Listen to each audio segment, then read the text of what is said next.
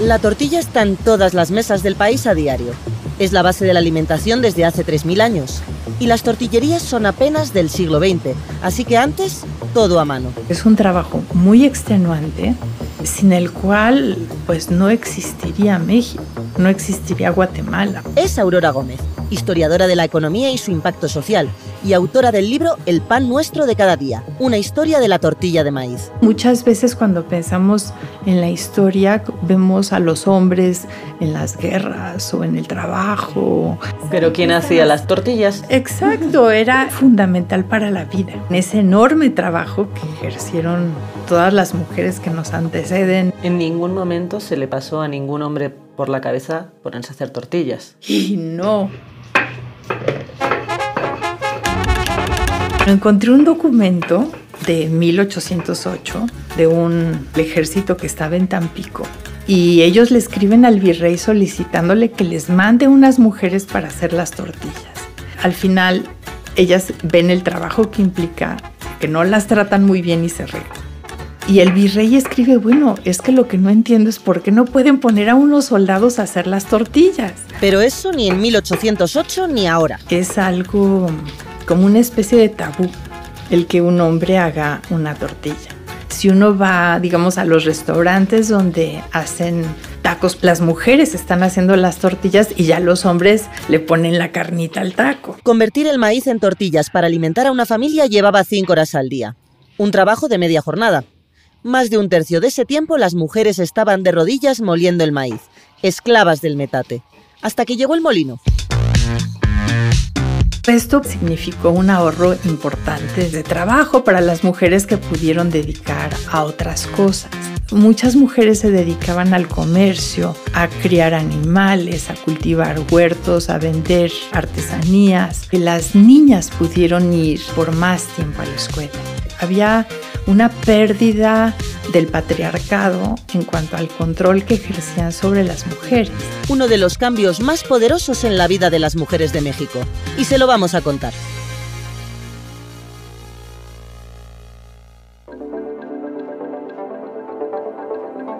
¿Qué es la esclavitud del metate?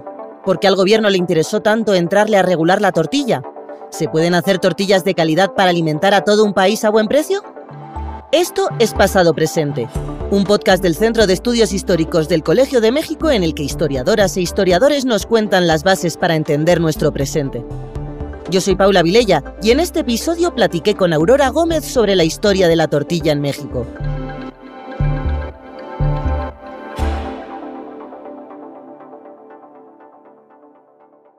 Soy Aurora Gómez Galvarriato, y en particular me interesan los temas que tienen que ver con el desarrollo económico y las consecuencias sociales del mismo. He estudiado la industrialización de México, de América Latina, la evolución de los niveles de vida a lo largo de varios siglos y también de la desigualdad. Y de alguna manera esto me ha llevado a preguntarme sobre cómo había cambiado la forma de hacer tortillas de maíz Precisamente para entender cómo algo tan cotidiano como la tortilla tiene tanta relevancia social e histórica y por qué le estamos dedicando un, episodio dentro de este podcast, primero tenemos que empezar sabiendo cómo se hace una tortilla. ¿Cómo se pasa del maíz a la tortilla y por qué se convirtió en la base de la alimentación? El transformar el maíz en tortilla es un proceso bien complejo que alguna ancestra por ahí de hace unos 3.000 años se le ocurrió hacerlo, pero gracias a eso pudieron surgir las grandes culturas, la civilización prehispánica en Mesoamérica. Básicamente significa cocer el maíz con una sustancia alcalina como cal. También puede ser ceniza, en la antigüedad era concha de mar molida, y dejarlo reposar en esa sustancia a modo que se afloje la corteza del maíz. Esto permite que en el maíz se dé una transformación química que lo convierte en una sustancia mucho más nutritiva. Y bueno, una vez que tienes, digamos, ese caldo con granos de maíz, eso es lo que se debe de moler. Y tradicionalmente se muele en el metate, que es una plancha de piedra con una mano también de piedra. Y esto lo hacen, pues, tradicionalmente las mujeres de rodillas, enfrente del metate. Mediante este proceso se logra hacer la masa entre las manos, se toman bolitas y se palmean y se hacen unos pequeños discos que se cuecen en el comal y así se producen las tortillas. ¿Qué implicaciones tiene que sea un proceso tan laborioso?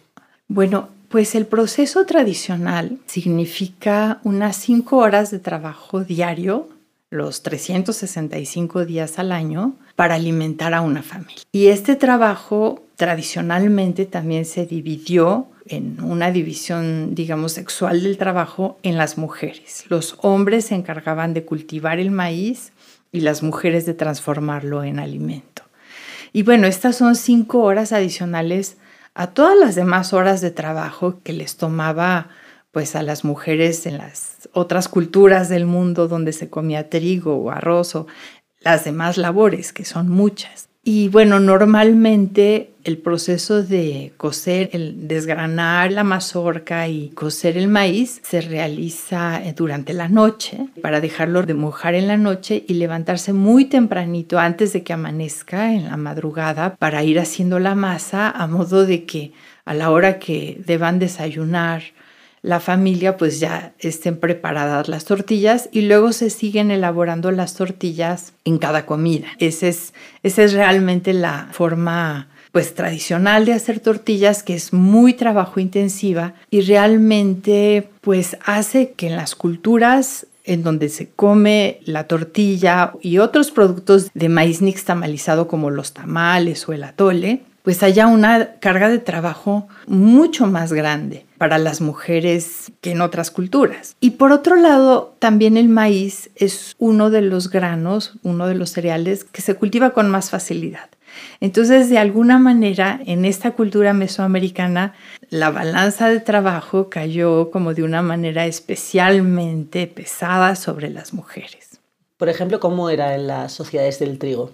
Ya desde mil años antes de Cristo comenzaron los griegos a desarrollar molinos. Y estos molinos ya para el siglo V antes de Cristo ya había molinos que funcionaban con fuerza de burros, por ejemplo, y para el siglo I antes de Cristo ya había molinos hidráulicos. Y la molienda pasó de hacerse en cada casa como sucedía en Mesoamérica a hacerse en lugares en molinos digamos centrales en los pueblos y a que surgieran panaderías. De modo que si a una mujer de países digamos de cultura del trigo les tomaba unas tres o cuatro horas semanales a hacer el pan o tal vez menos. Semanales, no diarias. Sí, exacto. Si lo iban a comprar, pues a las mujeres en Mesoamérica pues eran cinco a seis horas diarias, ¿no? Es una diferencia sustancial. ¿Es por eso que hablas de la esclavitud del metate? Este término lo empezaron a usar a mediados del siglo XIX.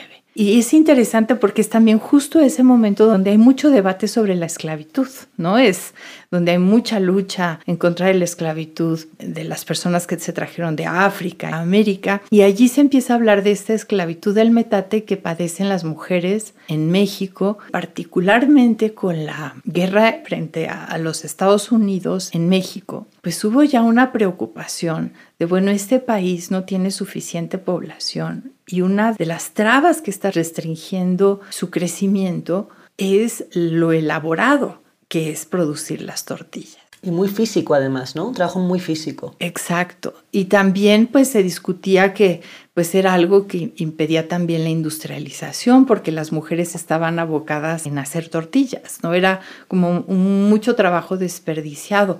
Y había propuestas pues de que mejor consumiéramos pan, ¿no? Y otras de, bueno, es que tenemos que inventar una manera para que las tortillas se produzcan a partir de harina como se hace con el pan. Y empezó también el gobierno a dar premios para lograr inventar un molino que pudiera moler el nixtamal. Uy, ¿de quién fue el premio? pues había tanta inestabilidad política que la verdad es que nunca le dieron ese premio finalmente a nadie pero el que inventó el primer molino de nixtamal, que de hecho hizo también una harina de nixtamal la primera, se llamó Vicente de Ortigosa. Y era un nayarita muy talentoso que conoció a Alexander von Humboldt y lo apoyó para irse a estudiar un doctorado en química en Alemania. Y de hecho es la persona que en su tesis doctoral identificó por primera vez la nicotina. A su regreso a México puso fábricas y esto del molino de Nixtamal lo hizo más bien como una manera de apoyar a la sociedad. ¿Cómo cambió la sociedad con ese molino? El tipo de molino y el procesamiento de la harina de maíz nixtamalizado se usaron solamente en instituciones de beneficencia pública y en cárceles, porque todavía en realidad la tortilla que se podía producir con ellos pues era bastante deficiente. En realidad las tortillas tienen su gracia. Es muy difícil hacer una tortilla industrialmente que quede blandita, flexible, que no se ponga como cartón muy rápido. Una buena tortilla, vaya. Una buena tortilla. Este invento de Vicente de Ortigosa fue en 1856 y tomó prácticamente el resto del siglo XIX en que varios inventores comenzaron a perfeccionarlos, de modo que realmente la difusión de los molinos y ya su verdadero impacto en la sociedad comienza hasta principios del siglo XX, primero en las grandes ciudades, como la Ciudad de México, y de allí hacia poblados más pequeños. También se pusieron molinos en lugares donde había muchos hombres y pocas mujeres, por ejemplo, en plantaciones, en minas. Digamos, los primeros molinos simplemente molían el nixtamal que las mujeres llevaban a moler al molino, como todavía hoy día pasa en los poblados más pequeños. Pero esto pues significó un ahorro importante de pues de trabajo para las mujeres que pudieron dedicar a otras cosas. En hacer una tortilla realmente como un poquito más del 70% del tiempo que requiere es la molienda y es lo más pesado. Realmente ya hacer las tortillas a partir de masa que ya está hecha es algo bastante simple. Las máquinas tortilladoras, si bien también empezaron a desarrollarse desde el siglo XIX, eran mucho más complejas y hacer una buena tortilla a partir de masa mecánicamente requirió mucho más conocimiento y desarrollo y perfeccionamiento, de modo que es hasta 1950 que logran hacerlo. Ese sería el segundo cambio tecnológico. Exactamente. En esa primera etapa, algo que surge son tortillerías en las ciudades. Eran negocios puestos por mujeres en las que ellas compraban la masa de un molino y hacían las tortillas a mano. En un principio las mujeres no fueron, digamos, sustituidas completamente de ese trabajo, sino que al contrario les ofreció la posibilidad de establecer estos pequeños negocios. Ahora bien, en los molinos de Nixtamal, sí prácticamente, digamos, la mayor parte de la fuerza de trabajo era masculina. Entonces, digamos, se da este proceso de masculinización. Aunque en algunas ciudades como Guadalajara, en general en Jalisco, las mujeres se organizan en sindicatos y reclaman su derecho a laborar en los molinos de Nixtamal y la proporción de mujeres allá que trabajan en los molinos de Nixtamal también es más alta. Claro, porque les desplazó entonces a las mujeres. hay como un efecto muy positivo del ahorro de un trabajo extenuante, pero en la mecanización las mujeres acaban siendo desplazadas. Hay algunos estudios antropológicos, etnológicos que realizaron a principios de siglo y a través de ellos podemos ver cómo ocurren algunos de estos cambios. Por ejemplo, Oscar Luis, quien visitó Tepoztlán hacia 1940, ya había molinos de nixtamal en uso y él preguntó, bueno, ¿y qué pasó? ¿No? Porque otro antropólogo que había ido antes había encontrado que esos otros molinos habían cerrado y le explicaron que en realidad tuvo que haber una que le llamaban como una revolución de las mujeres, en donde realmente se organizaron para usar los molinos, porque sus maridos no les dejaban hacerlo, decían no, van a tener demasiado tiempo de ocio y van a tener amantes y cosas así. y lo que encontró Oscar Luis es que ahora muchas mujeres se dedicaban al comercio, a criar animales, a cultivar huertos, a vender esto, artesanías. Muchas veces las iban a vender a Cuernavaca porque también por ese periodo se establecían ya rutas de camiones y carretera. Todo esto en ese momento que fue Oscar Luis generaba mucha tensión entre las parejas, como que había una pérdida del patriarcado en cuanto al control que ejercían sobre las mujeres. Era tan difícil el trabajo de hacer tortillas que era necesario que las jóvenes lo hicieran. Entonces primero lo hacían las hijas y después las nueras, porque las viejas pues ya no podían hacer ese trabajo. Pero entonces yo digo que era una doble esclavitud, como la esclavitud del metate y la esclavitud de la suegra. sí. O sea que realmente el, el molino cambió la vida de las mujeres de México. Sí, Sí, sí, sí. Con esta división sexual del trabajo también eran las mujeres las que llevaban el nixtamal al molino. Y en esa cola del molino era como un espacio de sociabilidad de mujeres que no tenían antes. Como la fuente, como ir por agua a la fuente. Exacto. Y entonces, de hecho, en México hay un dicho que todavía se usa en algunos lugares, que si no sabes una noticia que todo mundo sabe, la gente dice, no, es que hoy no fui al molino.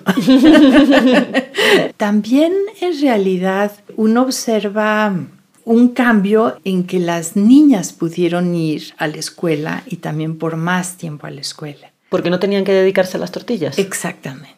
Incluso empiezan a surgir las familias nucleares, o sea, vivir las parejas en su propia casa, cosa que no pasaba antes. Entonces, realmente es una transformación enorme. Digamos que la principal ocupación de las mujeres era hacer tortillas y era una ocupación fundamental y también una ocupación que debemos reconocer porque es un trabajo muy extenuante sin el cual pues no existiría México no existiría Guatemala. Muchas veces cuando pensamos en la historia vemos a los hombres en las guerras o en el trabajo y las mujeres quién sabe Pero quién hacía las tortillas. Exacto, era y era fundamental para la vida.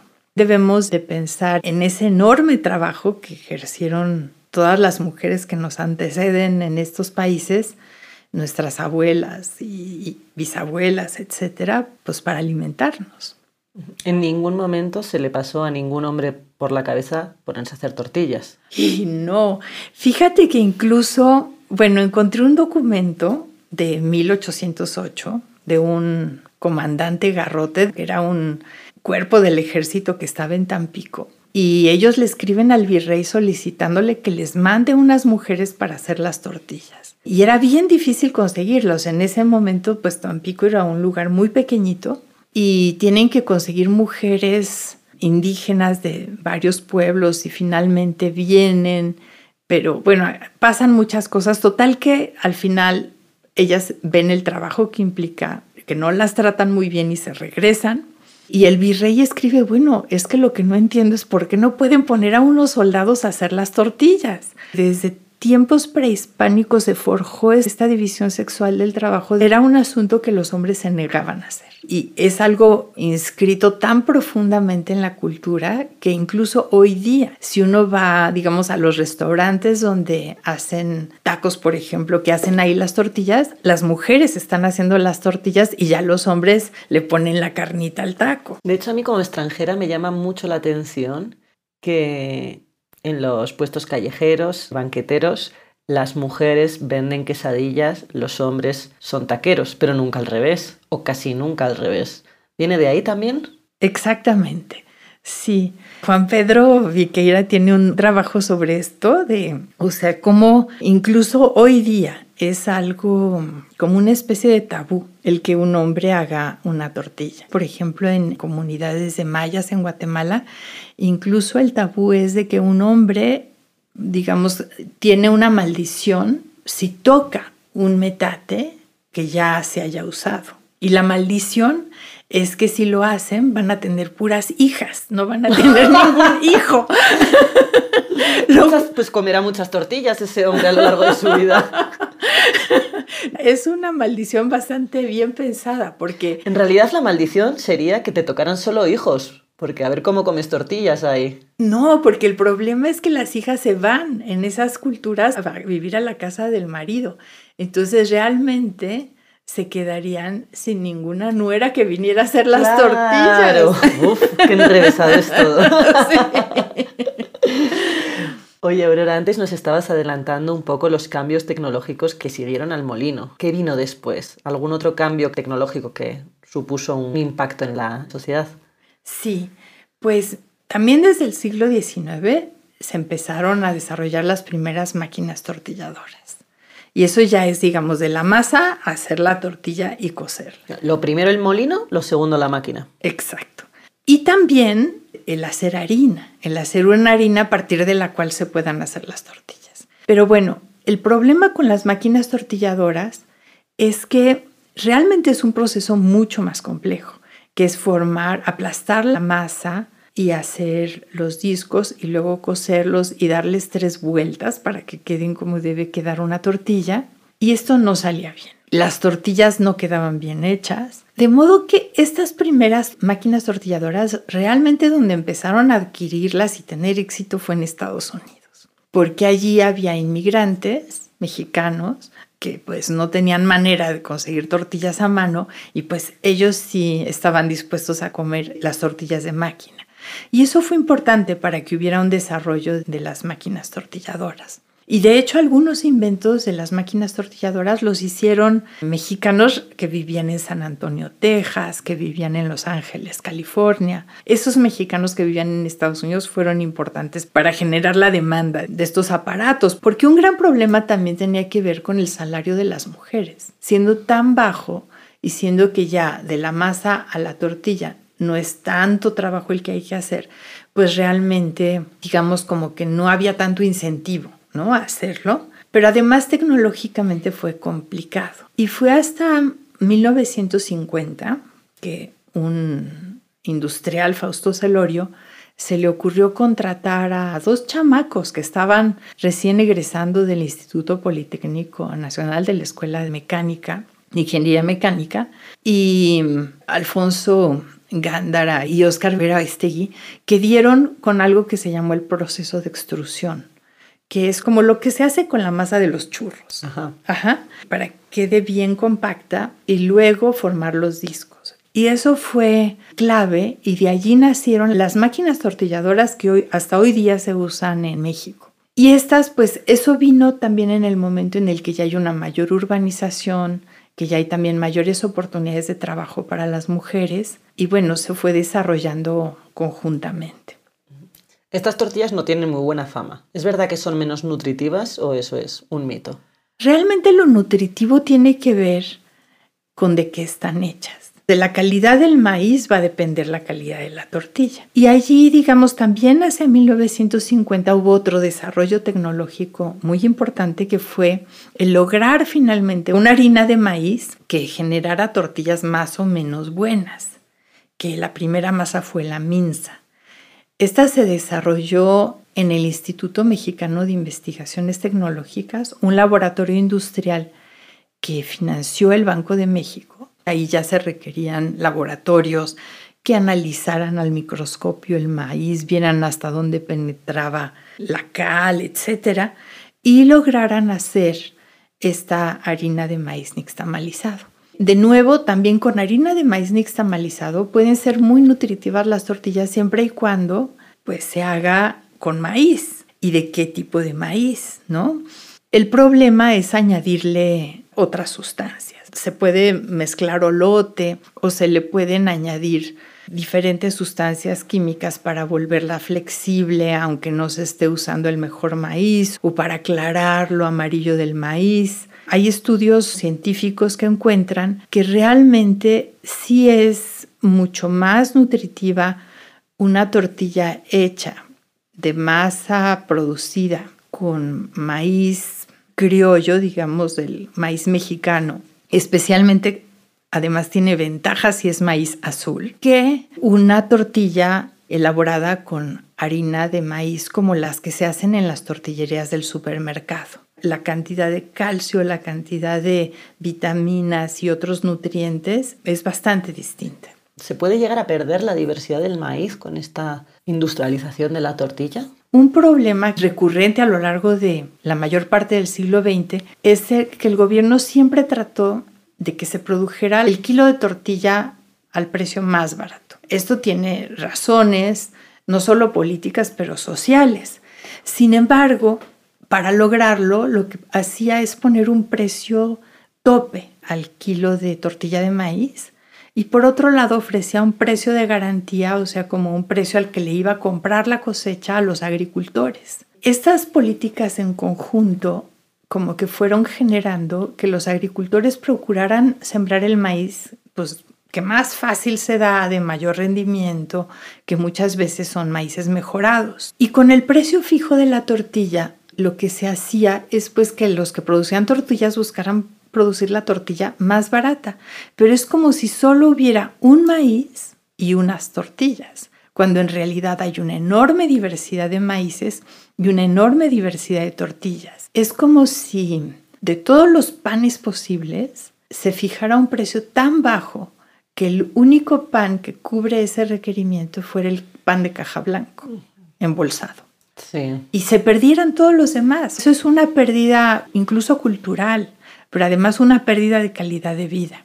Y realmente quienes más han combatido esa pérdida de la diversidad, pues son las gentes que viven en las comunidades campesinas, que siguen produciendo maíz incluso para su propio consumo de diversos colores y texturas y sabores y siguen elaborando tortillas con ellos. Siempre siguieron habiendo y el gobierno siguió tolerando que hubiera mujeres que vendieran tortillas artesanales en su canastita en los mercados, pero siempre como por, por, fuera, del precio regulado. Sí, y por lo mismo, porque en realidad legalmente no era lo permitido, siempre fue parte como de un negocio informal no en puestos establecidos, no en establecimientos, sino en la canastita a la puerta del mercado. Y bueno, eso ha preservado tortillas diferentes y también la producción de maíces diferentes. Hoy día para muchas comunidades, por ejemplo de Oaxaca, en donde los maridos se han ido fuera de México a trabajar, parte de lo que han hecho para sobrevivir de la precariedad del campo ha sido producir tortillas para vender en las ciudades, por ejemplo en la ciudad de Oaxaca. Y eso ha mantenido una cierta diversidad de tortillas, pero en realidad la política gubernamental ha sido al revés. ¿Por qué las políticas públicas se han centrado más en los precios y no tanto en los ingredientes? En el fondo, parte de una desvalorización de lo indígena, como que lo indígena es contradictorio a lo moderno. Entonces, para ser modernos tenemos como que erradicar lo indígena. En vez de pensar que lo indígena nos genera una riqueza, cultural, culinaria, en términos de biodiversidad, etcétera, y que si logramos abrazarla e incorporarla a un proyecto de modernidad que la incluya, realmente es como lograremos un verdadero desarrollo. La tortilla ha sido menospreciada, pues lo importante es que haya tortillas baratas y la calidad realmente no importa. En realidad, la calidad de la tortilla, quien más la valora, es precisamente los campesinos, la gente que está, digamos, más ligada a las tradiciones, ¿no? Y son capaces de gastar mucho, muchas horas, mucho trabajo en conseguir una buena tortilla. Es importante el no perder esa capacidad de valorarlo. Y yo creo que en las políticas no fue valorado. Y lo moderno pues es al final que toda la tortilla se hace con harina de maíz nixtamalizado y pues si el maíz es el más barato en Estados Unidos, pues que ese se importe y que ese usemos y pues los campesinos que se dedicaban a cultivar el maíz, pues a ver a qué se van a dedicar ahora, pues ya encontrarán.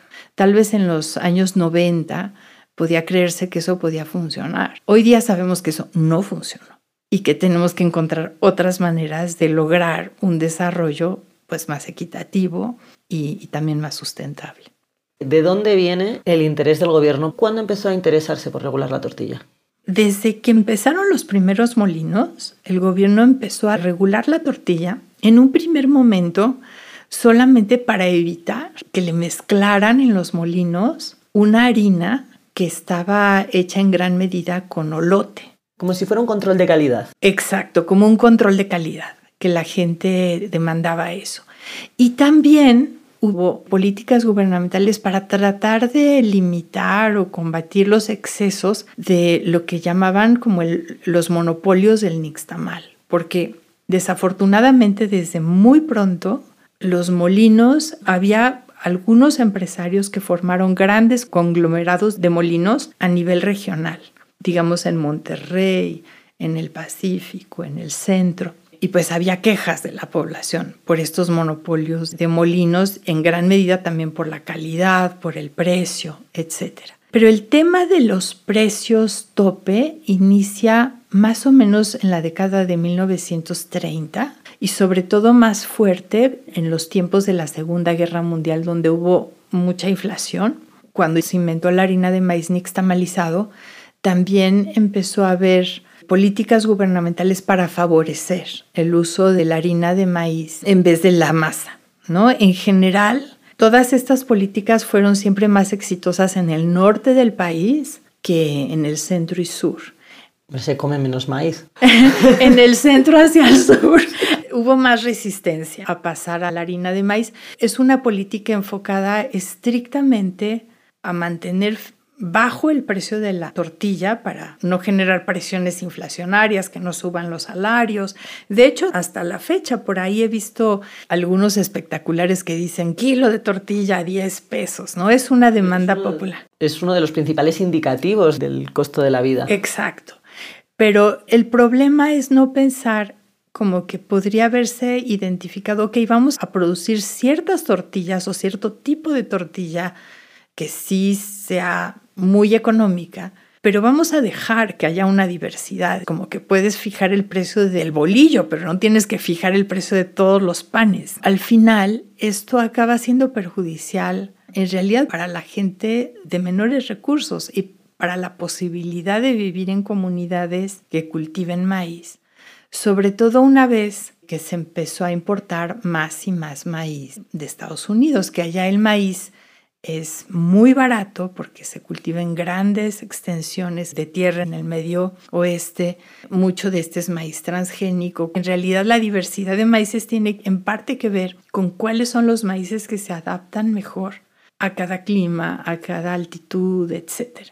Entonces, hay realmente un riesgo de perder esa diversidad del maíz que es real, ¿no? Desde el 2002 empezaron a encontrar vestigios de maíz transgénico incluso en regiones remotas de Oaxaca. Y el problema con eso es que contamina el otro maíz, hace que nazca con alteraciones genéticas, entonces sí es un problema grave. Las soluciones que dieron en, aquellos momentos en términos del NAFTA fue importar el maíz pero triturado para alimentar ganado, pero que no se pueda plantar.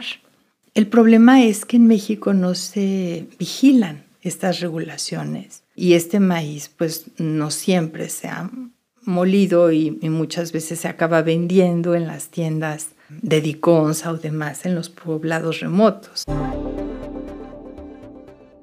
NAFTA son las siglas en inglés del Tratado de Libre Comercio de Norteamérica. En 2018 los gobiernos de los tres países lo renegociaron, y de ahí salió el actual tratado entre México, Estados Unidos y Canadá, el TEMEC. Y el maíz ha sido tema de pleito. México prohibió producir o importar maíz transgénico para consumo humano en 2020. Estados Unidos se le echó encima porque, claro, casi todo lo que produce y lo que le vende es de este tipo. ¿Pero la tortilla mexicana está hecha con maíz mexicano? Hoy día no. Entre la mitad y dos terceras partes de las tortillas que se comen en México están hechas con harina de maíz nixtamalizado. Y esa harina de maíz nixtamalizado tampoco hay regulaciones que le exijan indicar con qué maíz está hecho. Pero en realidad una gran parte de ese maíz es maíz importado de Estados Unidos. ¿Que iba originariamente para el ganado o que iba con ese fin? El maíz que se importa debería de ir triturado para que no se pueda sembrar pero el asunto es que no siempre se vigila que se haga esto. Y tampoco hay una regulación que obliga que haya en las etiquetas una indicación de qué hay en esa harina de maíz o qué hay en esas tortillas. Y otro gran problema es que de esa, la harina de maíz nixtamalizado, el 70% es producido por una sola empresa, que es Maseca. Entonces, eso también, bueno, pues también hay varios estudios que muestran cómo este poder de mercado que tiene Maseca ha hecho que, pues en momentos que sube el precio del maíz, en realidad suba más el precio de la harina de maíz que la del maíz y viceversa cuando baja, ¿no? O sea, como que en realidad estamos asumiendo ahí un costo en el precio de los alimentos por esta concentración de mercado. Oye, Aurora, ¿y se puede hacer tortilla de calidad con maíz mexicano para alimentar a un país entero sin dedicar cinco horas al día y que se pueda pagar? Ponerse a moler en el metate no es opción. La masa producida en los molinos pues es una gran solución y así tendría que hacerse. Incluso las tortillas que vienen de tortillerías o incluso las tortillas que vienen de harina de maíz nixtamalizado. El asunto es ahora sí, de qué maíz están hechos, ¿no? Y allí yo creo que, como en muchos otros productos, el asunto es permitir que haya una diversidad, como con el café. Pues tú puedes tomarte tu café hecho con café instantáneo de polvo o puedes buscar un café que está cultivado en las alturas del, no sé, Coatepec y tú molértelo en tu casa. El hecho de que uno pueda consumir este otro tipo de café permite que haya agricultores que puedan dedicarse a producir ese tipo de café. En México tampoco es que necesitas que todas las tortillas sean hechas con maíz orgánico producido en las comunidades de la Sierra de Chiapas, ¿no? Pero sí debería de haber una opción para quien quiere hacerlo y, además disfruta del sabor de una mucho mejor tortilla, pues tenga la posibilidad de hacerlo, que tampoco es que es tanto más caro. Hay muchos consumos que hace la población de clase media que son mayores lujos, ¿no? Como comprarse un helado, porque al final digamos que acaban siendo políticas que perjudican a los sectores que de alguna manera querían beneficiar, ¿no? Porque al final, ¿de qué te sirve que la tortilla sea muy barata si tú te tienes que ir de tu pueblo porque no hay trabajo allí y ya nadie te paga para el maíz que puedes producir allí, ¿no? Entonces, es un equilibrio. ¿Crees que está habiendo como una revalorización de la tortilla bien hecha, artesanal? En ciertos grupos sociales, igual más urbanos, pues más de clase alta, que antes no le prestaban tanta atención a esto? Empieza, pero de una manera todavía muy, muy limitada. Podría extenderse más, porque tampoco tienen que ser las tortillas carísimas, por ejemplo, gourmet, solo puedes encontrar en una boutique en la Condesa para poder adquirirlas. Sí serviría que hubiera políticas gubernamentales en torno a eso por ejemplo, de darle espacio a las mujeres que venden sus tortillas artesanales, que ya no sea como una cosa informal y marginal. Yo creo que además es un producto que la gente valora porque en realidad sí es un sabor distinto. La gente que ha probado una buena tortilla las busca. Por eso la gente de la ciudad de Oaxaca busca comprar tortillas artesanales. En cambio, la gente que nunca las ha probado, pues le da lo mismo. ¿no? Como una tortilla es una tortilla y una es lo mismo que otra, pero eso es una pérdida cultural. Bueno, ¿y qué tal la expansión mundial de la tortilla? Más allá de Estados Unidos, que obviamente eh, siempre ha tenido una gran presencia mexicana, pero ya en otros países, ya prácticamente en cualquier menú te encuentras algún taco. ¿Crees que esto va a afectar de alguna manera? Es un fenómeno que en realidad inicia con los inmigrantes mexicanos de Estados Unidos, pero después va más allá de eso. Y en realidad es esta propia empresa Maseca quien ha generado mucho esa expansión de la tortilla. Bueno, primero se comenzó a globalizar hacia Centroamérica y hacia Estados Unidos. Cada vez personas que no son de origen mexicano consumen más tortilla, ¿no? Tanto de harina de maíz como de harina de trigo y es un negocio fuertísimo. Gruma, que es como se llama el consorcio, digamos, el grupo industrial del que Masek es parte, tiene una expansión en Europa, en Asia, en Medio Oriente. Es algo muy impresionante. Y bueno, allí tal vez, digamos, como que lo que habría que buscar es el difundir la cocina mexicana verdadera, ¿no? Porque realmente la cocina mexicana que uno encuentra generalmente en otros lugares es más una cocina como Tex-Mex, ¿no? Entonces, yo creo que ese es un reto que tenemos los mexicanos. ¿Cómo puede ser que teniendo una de las grandes cocinas del mundo, que no hayamos tenido una capacidad de difundir esta cocina de una manera que realmente refleje lo que es la cocina mexicana?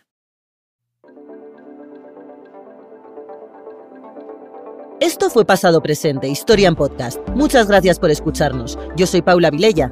Este podcast fue producido por Quizaya Estudios para el Centro de Estudios Históricos del Colegio de México. Lucina Melesio es directora y productora ejecutiva. En la producción estuvieron Carla Benítez, Sara Carrillo y Laura Silverio. El guion es mío. El diseño sonoro y la mezcla son de Carlos Jorge García y Tiger Lab. La grabación de la entrevista fue realizada en la Biblioteca Daniel Cosío Villegas del Colegio de México. Queremos agradecer a Aurora Gómez por su participación en este episodio. Hasta la próxima.